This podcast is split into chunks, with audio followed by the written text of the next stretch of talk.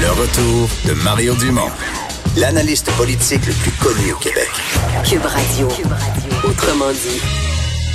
Alors, euh, comme à chaque vendredi à cette heure-ci, on fait un tour de ce qui s'est passé euh, dans le monde avec Normand Lester. Salut Normand. Salut, salut. Alors, un nouveau sondage euh, Gallup sur le taux d'approbation de Donald Trump. Oui, ce taux d'approbation-là est le plus bas des cinq derniers mois.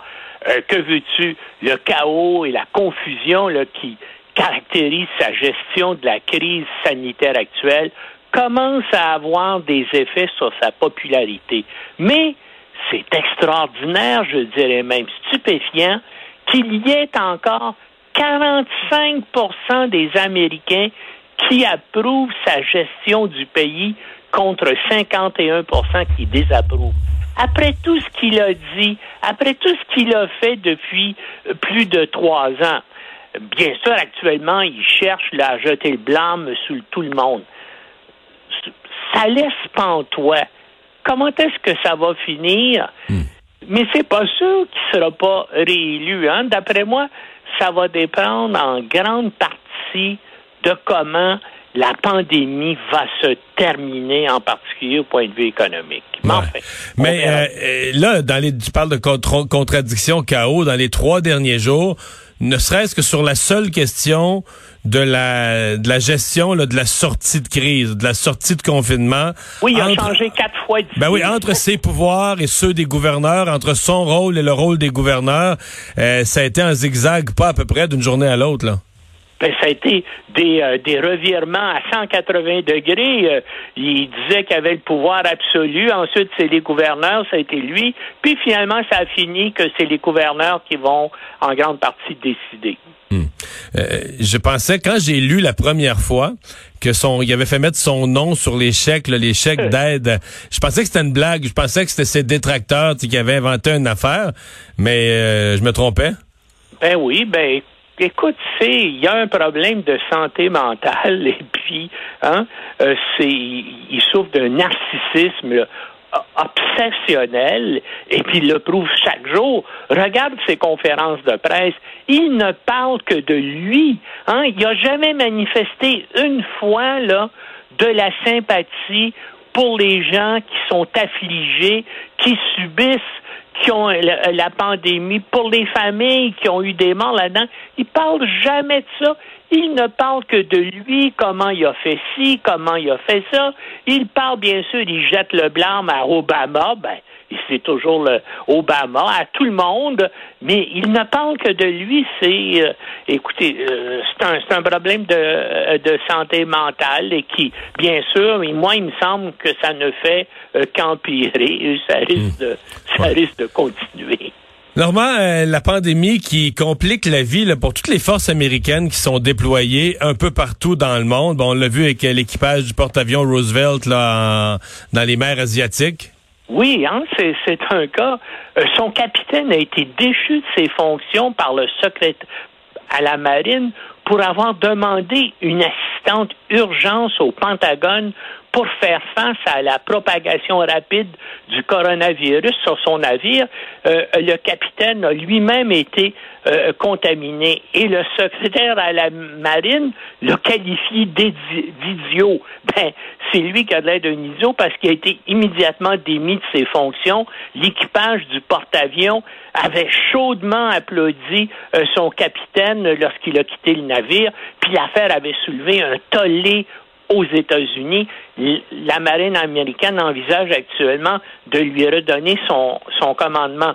Mais l'affaire montre la vulnérabilité des navires de guerre et des bases militaires de tous les pays à la propagation du COVID-19.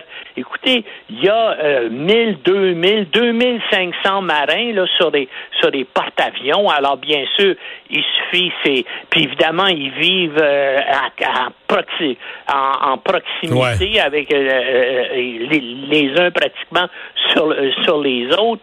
Et puis évidemment, les Américains sont pas les seuls. Actuellement, il y a 1080 marins français du porte-avions nucléaire Charles de Gaulle sur un équipage de 1700 qui sont contaminés, soit c'est plus de la moitié de l'équipage. Euh, le porte-avions a été rappelé à son port d'attache à Toulon, euh, même si sa mission n'était pas terminée. Mais ce sont les navires euh, de tous les pays, puis les bases militaires aussi, où tout le monde vit donc, comme je disais, avec une certaine promiscuité qui qui sont menacés par le coronavirus. Remarque, ça veut peut-être dire qu'il va y avoir moins de guerres, mais par contre, on peut penser qu'il y a des adversaires euh, non étatiques comme euh, l'État islamique ou Al-Qaïda qui pourraient essayer, bien sûr, de profiter de la situation.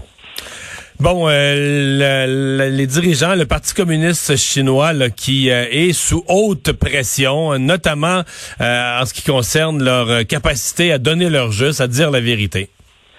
Oui, ben c'est ça. Et puis là, actuellement, en plus de ça, à cause du coronavirus, euh, euh, la, la crédibilité du PC chinois est, est, mise en cause aussi parce que l'économie du pays subit son recul le plus important depuis les années 60. Hein? Euh, c'est que c'est quelque chose.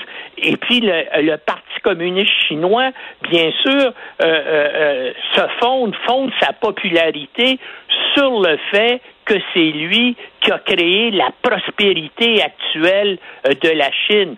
Ben tout ça est en train de s'effriter à cause de la crise du coronavirus, qui a aucun doute qui a euh, euh, qui a eu comme origine donc la ville de Wuhan. Et c'est la deuxième fois que ça arrive parce qu'il y a eu la crise du SRAS en 2003, puis un parti autoritaire, dictatorial comme le Parti communiste chinois aurait pu là intervenir et interdire les euh, les marchés à ciel ouvert là de viande exotique, de de rats et de chauves-souris, mais ils ont absolument rien fait et là voilà c'est arrivé de, euh, euh, de nouveau.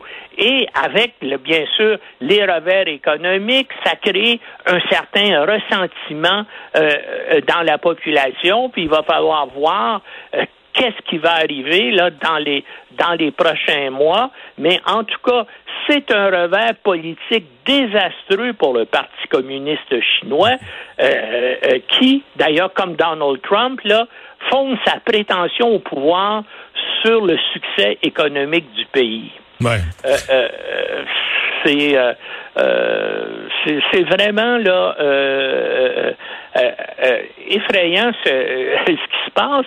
Et puis là, ce qui est ce qui est amusant toujours au sujet de la Chine, je sais pas si tu as vu, Trump a déclaré cette semaine là que son gouvernement tentait de déterminer si le coronavirus provenait d'un laboratoire de recherche de Wuhan. Ouais, puis il y a des gens, il y a des gens qui ont mal interprété ça. Il y a des gens qui pensent, qui ont pensé, comme s'il avait été fabriqué en laboratoire comme une comme une arme biologique. Mais c'est pas ça du tout là. Ben c'est un laboratoire qui étudie les coronavirus. Mais quand tu travailles dans ce genre de laboratoire-là de virologie, il faut que tu sois extrêmement prudent. Il faut que les employés qui travaillent là se changent leurs vêtements au complet quand ils quittent le travail. Et là, il y aurait eu négligence au niveau des mesures de sécurité. C'est un, un accident. Ben, si c'est ça, mais en tout cas, pour l'instant, les recherches euh, poursuivent toujours. Mais Trump devrait demander à ses propres services, puisque les études sur les coronavirus de chauve-souris qui étaient menées dans ce laboratoire-là étaient financées, devine par qui? Par le National Institute of Health des États-Unis, qui lui avait accordé une subvention de 3,7 millions de dollars. Et en plus de ça, le laboratoire en question avait été créé en 2004 avec l'aide technique et scientifique de la France. Donc, ça serait assez facile de, faire l'enquête et de voir si, bien sûr, ça l'a, euh, si le coronavirus, ce sont les chauves-souris qui étaient dans le laboratoire qui l'ont créé. Moi, j'ai tendance à penser que les conditions dans les marchés de carcasses à ciel ouvert euh, euh, de rats, ça a peut-être plus de possibilités d'avoir commencé là. Mais pour l'instant, bien sûr, on ne le sait pas. Normand, Edward, euh, pardon, Edward Snowden qui veut euh, faire reporter ou reconduire pour un autre trois ans son euh, quoi son, son, son droit d'asile? Oui, c'est ça. Il a, il a les Russes lui avaient accordé un droit d'asile parce que les Américains là veulent l'emprisonner pour des dizaines d'années de prison, sinon pour le reste de sa vie. Écoutez, c'était un type hein, que Edward Snowden était un sous-contractant de la National Security Agency, l'agence d'écoute électronique du gouvernement américain, là, qui écoute l'ensemble des systèmes de communication et informatique mondiale, et il avait coulé de 50 000 à 200 000 documents secrets de la NSA en 2013.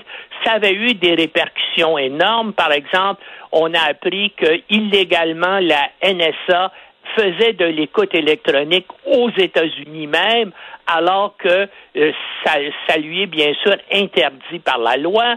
On a appris aussi que la NSA elle surveillait les lignes téléphoniques d'Angela Merkel et de d'autres dirigeants de pays qui sont amis des, États-Unis. Donc, ça a été un immense embarras euh, pour les États-Unis. Et puis, bien sûr, euh, les États-Unis veulent l'accuser euh, d'espionnage, de fuite de documents confidentiels. Et bien sûr, les Russes le protègent. Mais c'est pas le seul. Hein? Ben, y a, moi, je fais le parallèle entre ce qui lui arrive et ce qui arrive aussi à l'autre célèbre lanceur d'alerte, Julian Assange, qui, est actuellement en prison au, Royaume-Uni qui combat une demande d'extradition vers euh, les États-Unis. Lui aussi a coulé des informations euh, euh, très compromettantes sur les Américains, notamment sur leurs opérations militaires en Afghanistan et en Irak où manifestement euh, euh, des crimes de guerre, des crimes contre l'humanité ont été commis. Et euh, évidemment, c'est lui qui dirigeait Wikileaks. Hein. Il, a, il, a, passé quoi plus de cinq ans dans une dans, dans l'ambassade d'Équateur à, à, Londres avant finalement que le, que le pays décide de l'expulser et qu'il soit arrêté. Mais tu sais, c'est quoi, Mario? Moi, je pense que ces deux gars-là méritent un prix Nobel pour les divulgations qu'ils ont fait. Et on devrait leur accorder un prix Nobel ou même euh, euh, l'organisation Nobel devrait peut-être même imaginer un prix Nobel pour les lanceurs d'alerte. En tout cas, s'il y en avait un, ils le méritaient parce que, bien sûr, ils ont pris un risque, ils ont pris des risques énormes. Ben, la preuve, là, c'est qu'ils risquent de finir en prison aux États-Unis pour le reste de leur vie. Et ils ont fait ça pour, euh, bien sûr, montrer aux Américains et à la population de l'ensemble de la planète, là, des choses inacceptables, des crimes et des illégalités qui étaient commises par le gouvernement des États-Unis. Hey, merci beaucoup, Normand. Bonne semaine. Bonne semaine. Au revoir.